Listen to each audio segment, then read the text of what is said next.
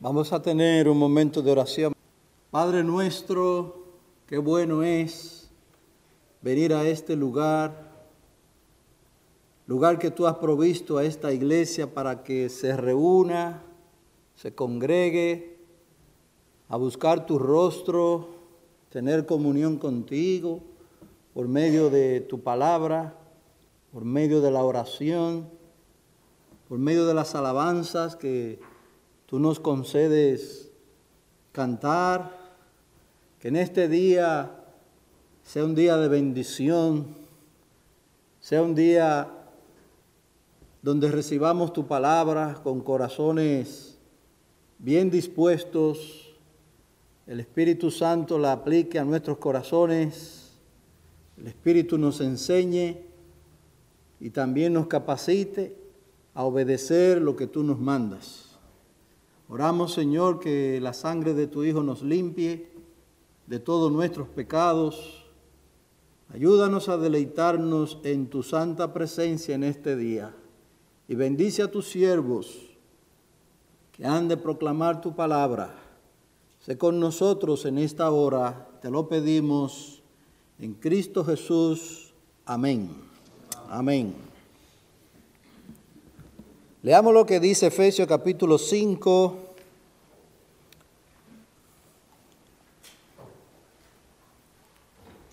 Voy a leer el versículo 10 al 17. Efesios 5, 10 al 17, aunque nuestro versículo para la enseñanza que estamos trayendo es el verso 16. Dice el versículo 10, examinando qué es lo que agrada al Señor, y no participéis en las obras estériles de las tinieblas, sino más bien desenmascaradlas, porque es vergonzoso aún hablar de las cosas que ellos hacen en secreto, pero todas las cosas se hacen visibles cuando son expuestas por la luz pues todo lo que se hace visible es luz. Por esta razón dice, despierta, tú que duermes, y levántate de entre los muertos, y te alumbrará Cristo. Por tanto, tened cuidado cómo andáis, no como insensatos, sino como sabios, aprovechando bien el tiempo, porque los días son malos. Así pues, no seáis necios, sino entended cuál es la voluntad del Señor. Hay una base evangélica para la exhortación práctica que nos da el apóstol Pablo en Efesios 5:16, aprovechando bien el tiempo, porque los días son malos. La base evangélica o la base bíblica para esa exhortación la constituyen los capítulos 1 al 3, donde el apóstol Pablo expone las doctrinas, las bendiciones que ha sido hecho objeto el pueblo de Dios. El apóstol alaba a Dios en el versículo 3 del capítulo 1 de Efesios. Alaba a Dios cuando dice, bendito sea el Dios y Padre de nuestro Señor Jesucristo, que nos ha bendecido con toda bendición espiritual en los lugares celestiales en Cristo. Y comienza a hablar de esas bendiciones, la elección incondicional que nos ha bendecido, pero ¿cómo nos ha bendecido? Dice el apóstol, según nos escogió en él antes de la fundación del mundo, para que fuéramos santos y sin mancha delante de él. Nos predestinó, dice el apóstol, y yo recuerdo que se nos decía, esas cosas son para ti, no para la iglesia. ¿Cómo que no son para la iglesia? Y el apóstol se la escribió a la iglesia de los Efesios. Eso estudialo para ti, como para mí, para toda la iglesia.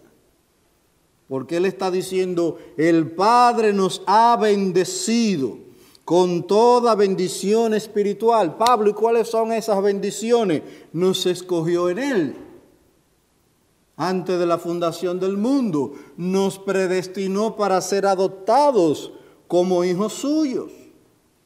Esas son bendiciones espirituales. La redención mediante su sangre, el perdón de pecados. Él nos ha dado una herencia. Él nos resucitó espiritualmente. Esas son bendiciones incomparables que los creyentes han recibido por la gracia de Dios. Se nos dice que ya estamos sentados con Él en los lugares celestiales. Eso es Efesios 2.6. Son bendiciones grandes. Y con Él nos resucitó, dice Efesios nos resucitó y con Él nos sentó en los lugares celestiales en Cristo Jesús. Todas estas bendiciones espirituales forman la base para la exhortación que encontramos en Efesios 5, 16, donde se nos dice, aprovechando bien el tiempo, porque los días son malos. Dice el autor que estamos siguiendo, muchas personas desean saltarse la doctrina y los principios bíblicos para pasar directamente a la lista de lo que deben hacer.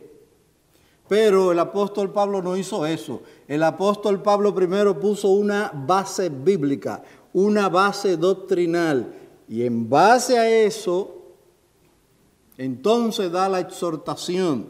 Por eso en el capítulo 4, versículo 1, donde el apóstol comienza a hablar de los deberes prácticos de esos hombres y mujeres que han sido objeto de la bendición de Dios, basado en eso, dice Pablo, 4.1 de Efesios, yo pues, prisionero del Señor, os ruego que viváis de una manera digna de la vocación con que habéis sido llamados. Se da la base bíblica y en base a eso se nos dice, ahora vivan. Una, os ruego que viváis de una manera digna de la vocación o del llamamiento con que habéis sido llamados. Así que muchas personas no les gusta invertir tiempo en el estudio de la doctrina. Ellos quieren ir directamente a los deberes. Dice este autor, pero si no empezamos con el Evangelio que predicó Pablo y los demás apóstoles, el evangelio que predicó el Señor Jesucristo, de hecho Cristo lo predicó primero que los apóstoles. Ellos aprendieron de él.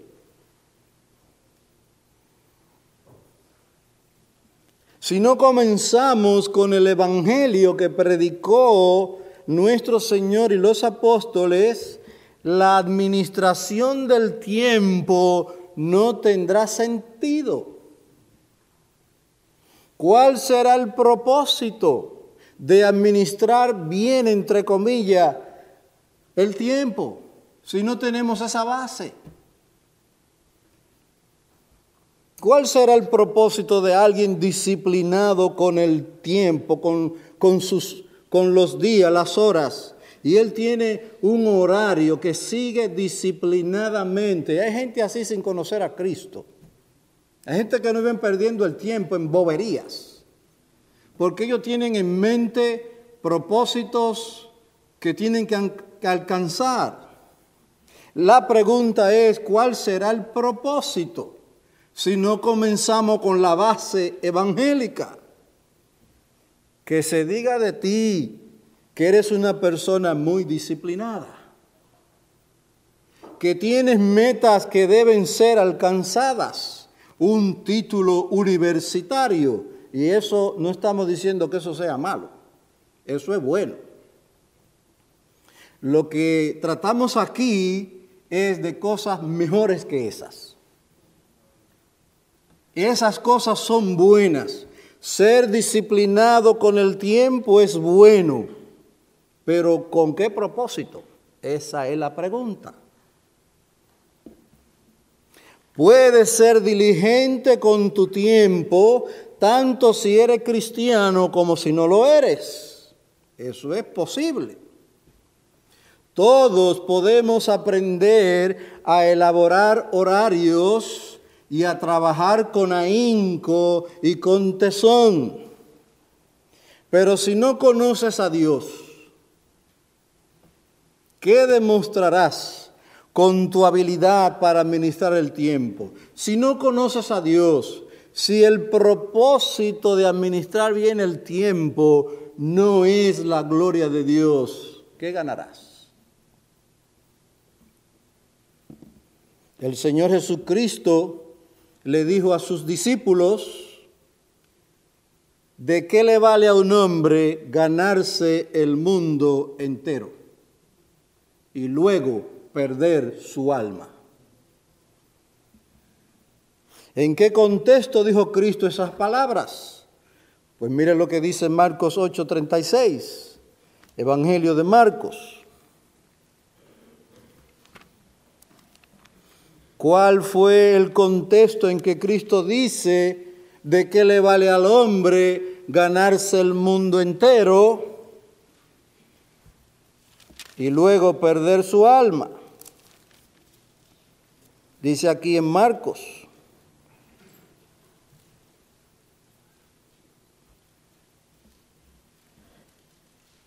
El contexto es cuando Cristo hablándole a sus discípulos, le pregunta quiénes dicen los hombres que soy yo, y algunos respondieron, dieron diferentes respuestas. Pero él le dice a los discípulos, ¿y ustedes quiénes dicen que yo soy? Pedro le dijo, tú eres el Cristo, tú eres el enviado de Dios, tú eres el Mesías. Y el Señor le dice, bienaventurado eres. Eso no te lo reveló carne ni sangre, eso te lo reveló mi Padre. Esa fue la respuesta certera, la que se debía dar de quién es el Señor Jesucristo. Pero él comenzó a enseñarle en el versículo 31 de Marcos 8, y comenzó a enseñarles que el Hijo del Hombre ese Mesías debía padecer muchas cosas y ser rechazado por los ancianos, los principales sacerdotes y los escribas, y ser muerto y después de tres días resucitar. Y les decía estas palabras claramente, y eso no le cayó bien a Pedro. Aquel que había dicho, tú eres el Hijo de Dios, tú eres el Mesías, ahora lo que ese Mesías debía padecer no le cuadra a Pedro. Por eso Pedro se acerca al Señor, lo pone, lo, pone aparte, le dice, Señor, a ti no te conviene que eso pase. Verso 32. Y les decía estas palabras claramente, y Pedro le llevó aparte y comenzó a reprenderlo. ¿Cómo? Mas él volviéndose y mirando a sus discípulos, reprendió a Pedro y les dijo, quítate de delante de mí, Satanás, porque no tienes la mente en las cosas de Dios, sino en las de los hombres. Ahí está el punto. Cuando eres diligente con el tiempo, ¿dónde tienes la mente?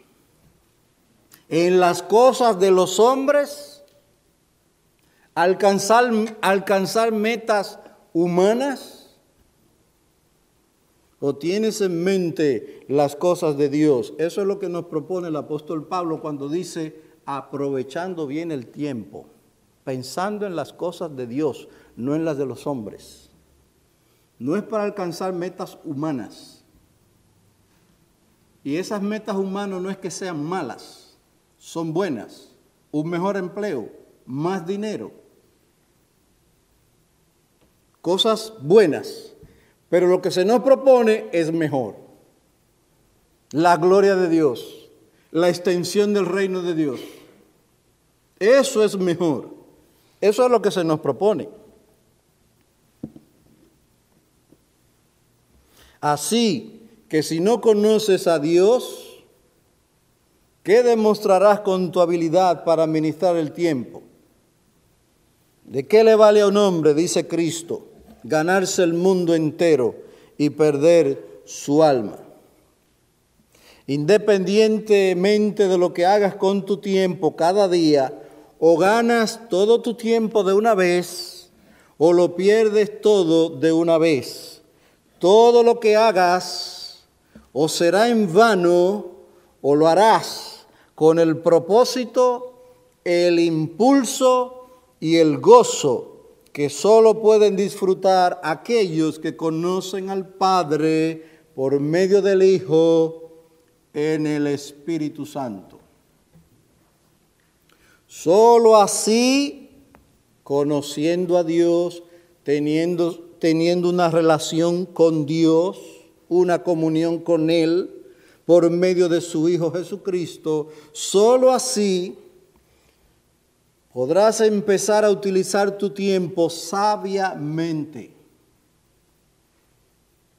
Sabiamente, para gozar de la vida abundante que Cristo ha prometido a los que vienen a Él con arrepentimiento y fe. Hermanos, esto no es un cliché. Solo los que están en Cristo pueden aprovechar sus días en este mundo. Solo los que están en, Cristo.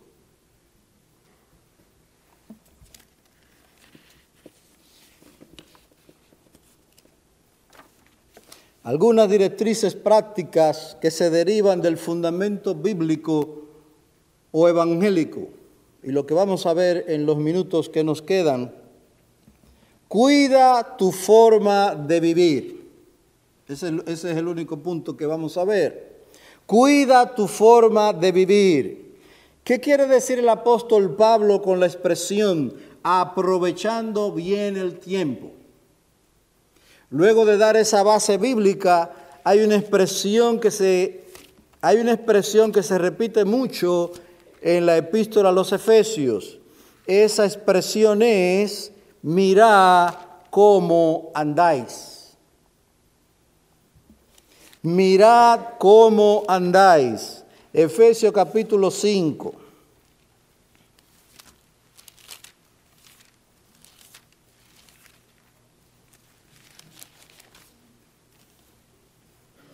Y verso 15.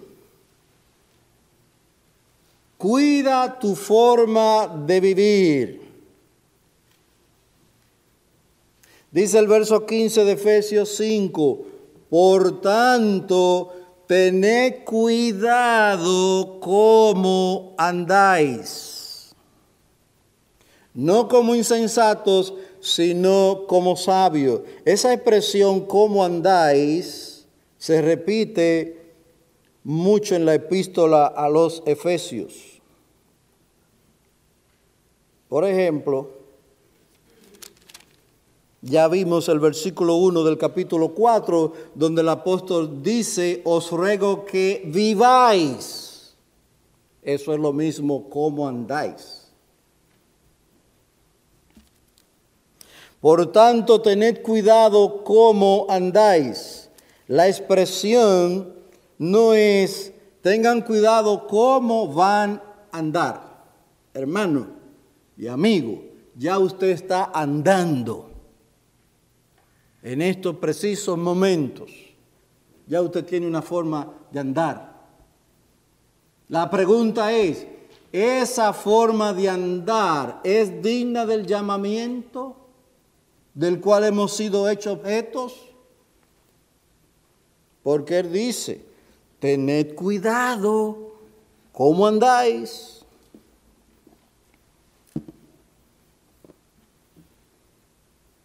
Se trata de una exhortación a que cuides tu forma de vivir.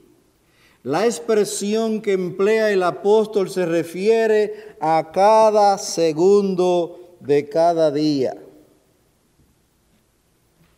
Y yo me puse a calcular que si una persona vive 100 años, esos 100 años usted lo ve como mucho.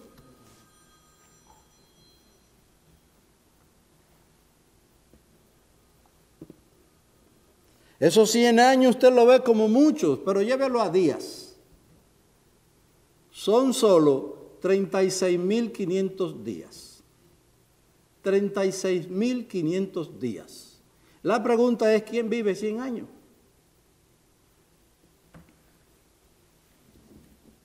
Pues la exhortación del apóstol se refiere a que cuides tu forma de vivir se refiere a cada segundo de cada día.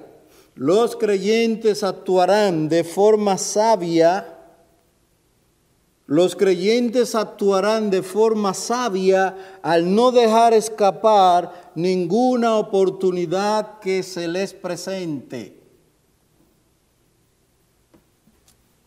Esto no significa aprovechar todas las oportunidades para sobrevivir, como hicieron los magos de Daniel 2.8, los cuales le dieron, le dieron dilaciones al rey buscando tiempo para sobrevivir un poquito más. Porque él dijo, si ustedes no me dan la respuesta a mi sueño, serán eliminados.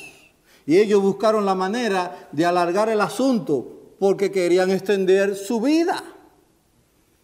El asunto aquí no es ganar tiempo para vivir más. El mandato de Pablo no es busquen la manera de cómo vivan más años. No, el mandato de Pablo es los años que vivan, vívanlo para la gloria de Dios. Aprovechen bien el tiempo no es con vistas a nuestro beneficio financiero, ni a nuestra comodidad. No es eso lo que el apóstol Pablo está diciendo. Vivan los días que les quedan en este mundo de tal manera que puedan alcanzar mejor situación financiera.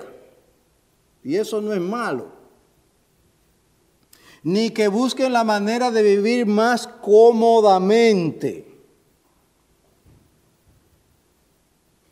Eso lo hace el resto del mundo. Eso los hacen los hombres impíos. Buscan la manera de tener más dinero, más comodidad.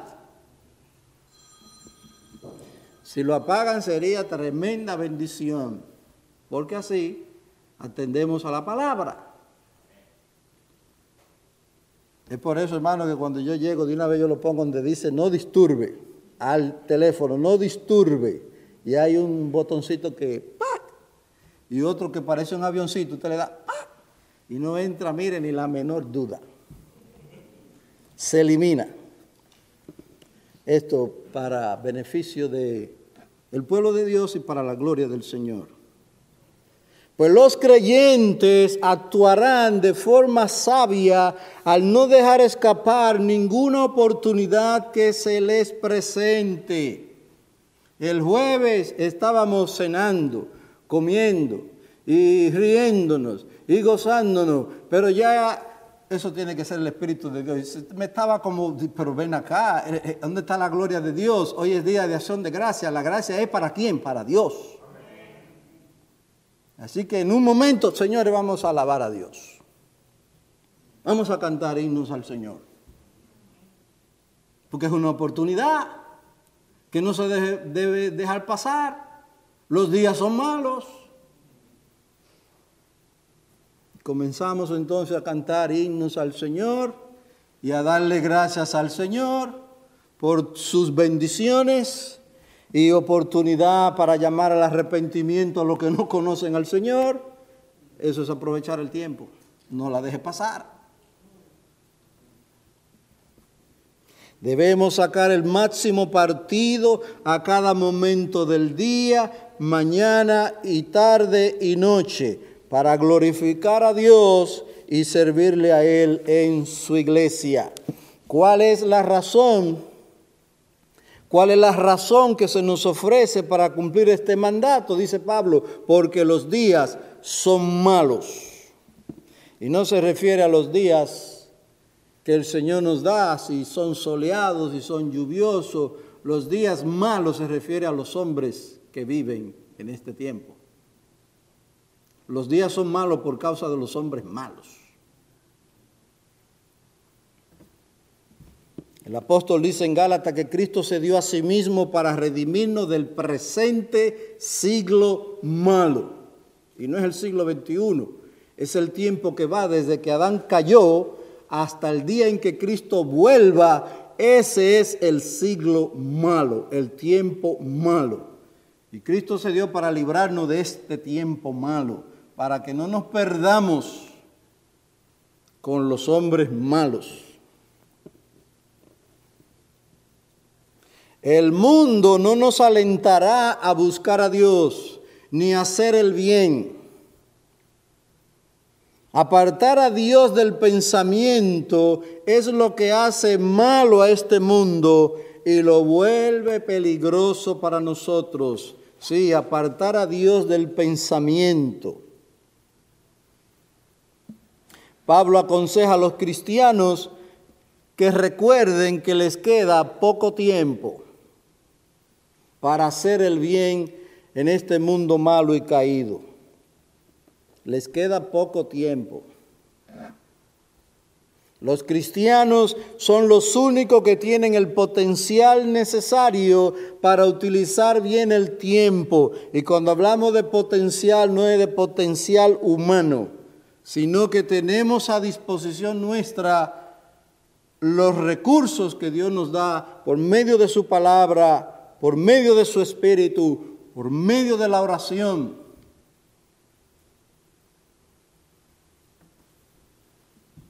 Sí, los cristianos son los únicos. ¿Por qué? Porque tienen a Cristo. Son los únicos que pueden decir, todo lo puedo en Cristo que me fortalece. Por tanto, ellos son los únicos, no porque sean mejores que los impíos, sino porque ellos han sido bendecidos. Es a ellos que se les ha dado el Espíritu de Dios para hacer bien a los demás. Sí, ellos tienen el potencial necesario, el poder de Dios está a favor de ellos, si lo buscan, si lo buscan, si claman a Dios por su espíritu, por capacitación, para ser de provecho, son los únicos que pueden utilizar bien el tiempo, porque son los únicos que pueden vivir y morir para la gloria de Dios. El mundo junto con sus pasiones pasará, pero el que hace la voluntad de Dios permanece para siempre. Primera de Juan 2, 15 al 17. El cristiano sabio entiende que hay dos días importantes, dos días importantes, el día de hoy para hacer la voluntad de Dios y el día en que Cristo ha de volver. ¿Y qué dice Cristo? He aquí que vengo y mi galardón conmigo para recompensar a cada uno según sea su obra. ¿Quieres ser recompensado? Aprovecha bien el tiempo. Cristo dice, yo vengo y vengo con mi galardón para recompensar a cada uno, para darle a cada uno según sea su obra. Y es algo interesante que el día de Cristo, el día en que Él ha de juzgar a todos los hombres, incluyendo a los cristianos, para darles su recompensa al que la, al que la ganó, al que aprovechó bien el tiempo, porque Él no es injusto, Cristo no falla. Él es justo. Él dará a cada quien lo que se merece. Aprovechaste bien el tiempo. Bienaventurado, entra en el gozo de tu Señor. Pero lo desperdiciaste. No habrá galardón. Lo interesante de ese juicio es que Cristo no juzgará lo que me hicieron, lo que me dejaron de hacer. Cristo juzgará lo que yo hice. Por eso, hermano, no pierda su tiempo en que no me hicieron, que no me trataron. Cristo juzgará lo que tú hiciste, no lo que te hicieron y dejaron de hacer, lo que tú hiciste. Eso es lo que dice la Biblia. He aquí que vengo y mi galardón conmigo para recompensar a cada uno según sea su obra. Por tanto, el mandato del apóstol es, aprovechemos bien el tiempo porque los días son malos. Así que aprovechar bien el tiempo, nosotros nos preguntamos, ¿cómo aprovecho bien el tiempo? Dice el apóstol de una manera clara y sencilla, debemos saber cuál es la voluntad del Señor. Tú quieres ganar el tiempo, investiga en la Biblia qué es lo que Dios quiere. Y la Biblia está claro lo que Dios quiere. Mira qué bueno es aprovechar el tiempo, dice el apóstol, examinando qué es lo que agrada al Señor. Invierte tiempo en eso y tú lo estarás invirtiendo bien investiga qué le agrada al Señor, dice el apóstol. Así pues, no seas necio, sino entended cuál es la voluntad del Señor. Eso es aprovechar bien el tiempo, buscar lo que Él le agrada y buscar en la Biblia cuál es su voluntad. Y una vez que la conozca, pedir capacidad para obedecer esa voluntad. Estas características ponen de relieve los deberes examinados en los capítulos 4 y 5 y nos preparan para las relaciones familiares y laborales que se tratan en los capítulos 5 y 6.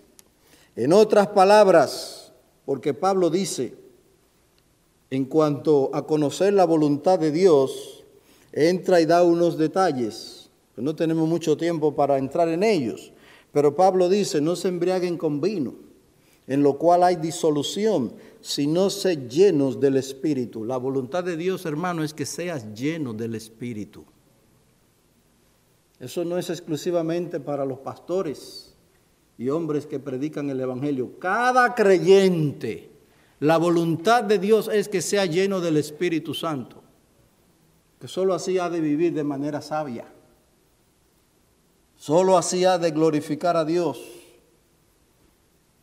Y no os embriaguéis con vino. La palabra embriagado significa controlado, influenciado, guiado. Hay gente que no están embriagados con vino, pero están embriagados de los placeres de este mundo. Y eso es lo que ellos buscan. Comodidad. Vivir cómodo. Dicen algunos, yo no quiero riqueza, pero quiero vivir cómodo y están embriagados por esa expresión, vivir cómodo, sin lucha. Pues si la voluntad de Dios es que yo no viva cómodo, que se cumpla su voluntad. Si su voluntad es que yo viva en escasez, que así sea, porque así dependo más de Él y no de los recursos económicos que están a la mano o que tenga. Si esa es su voluntad, que así sea. Pero yo sí entiendo por la palabra de Dios que aquí dice, no os embriaguéis con vino ni con, ni con cualquier otra cosa de este mundo, sino sed llenos del Espíritu, hablando entre vosotros con salmos, himnos y cánticos espirituales, cantando y alabando a Dios en nuestros corazones, con vuestro corazón al Señor, dando siempre gracia por todo, en el nombre de nuestro Señor Jesucristo, etc. En otras palabras, ser lleno del Espíritu o ser lleno del Espíritu significa conocer la voluntad de Dios. Cantarle alabanzas, darle gracias en todo, darnos preferencia unos a otros antes que a nosotros mismos. En cada una de las relaciones y labores de la vida, todo ello para la gloria de Dios. Finalmente, los cristianos deben emplear el tiempo de manera reflexiva y con propósito. El tiempo no planificado es tiempo desperdiciado. Si no tenemos siempre en mente lo precioso que es el tiempo, entonces no promoveremos la, extensión del reino de Cristo ni haremos bien a los demás. Hermano, y si usted no usa bien el tiempo, si no usamos bien el tiempo, estaremos sirviendo al reino de Satanás. Y haremos que los días malos sean aún peores. Porque lo que tienen que usarlo bien, no lo usan. Aprovechar bien el tiempo es el extraordinario medio que se nos indica en este pasaje a través del cual hemos de canalizar todos los deberes de la vida cristiana con amor y gratitud hacia Cristo, con la ayuda del Espíritu Santo y para, para la gloria de Dios. En otras palabras, hermano, tú y yo tenemos una oportunidad de servir a nuestro Señor. Esa oportunidad son los días que Él nos ha dado. ¿Cuántos son? No sabemos, pero aprovechémoslo. Aprovechemos bien el tiempo. Y una manera muy buena de aprovechar el tiempo es cuando usted dobla las rodillas en favor de la iglesia de Dios. Cuando usted dobla las rodillas y presenta a los siervos del Señor que nos predican su palabra, para que esa palabra sea buena, edificante, ese es un tiempo que usted aprovecha. Que Dios nos ayude a hacerlo así. Cada uno de nosotros que aproveche bien su tiempo para la gloria de Dios. Oremos. Oh Padre nuestro, nosotros no sabemos cuántos días hemos de vivir en este mundo. Tú eres el que tiene control de eso. Tú eres el que nos da el aliento de vida en nuestras narices. Pero tú nos mandas que aprovechemos bien ese tiempo. Te rogamos perdón por nuestros pecados. Cuánto tiempo mal empleado. Cuánto tiempo mal usado te rogamos perdón y misericordia. Ciertamente hemos de dar cuenta por el don del tiempo. te suplicamos que con la ayuda de tu Espíritu nosotros enmendemos nuestros caminos. Ayúdanos a hacer de provecho a la iglesia de Cristo en este lugar y donde quiera que tú nos pongas que extendamos tu reino. Bendice en este día nuestras reuniones, nuestros cultos, la comunión entre los santos. Te rogamos estas misericordias a través de Cristo. Amén.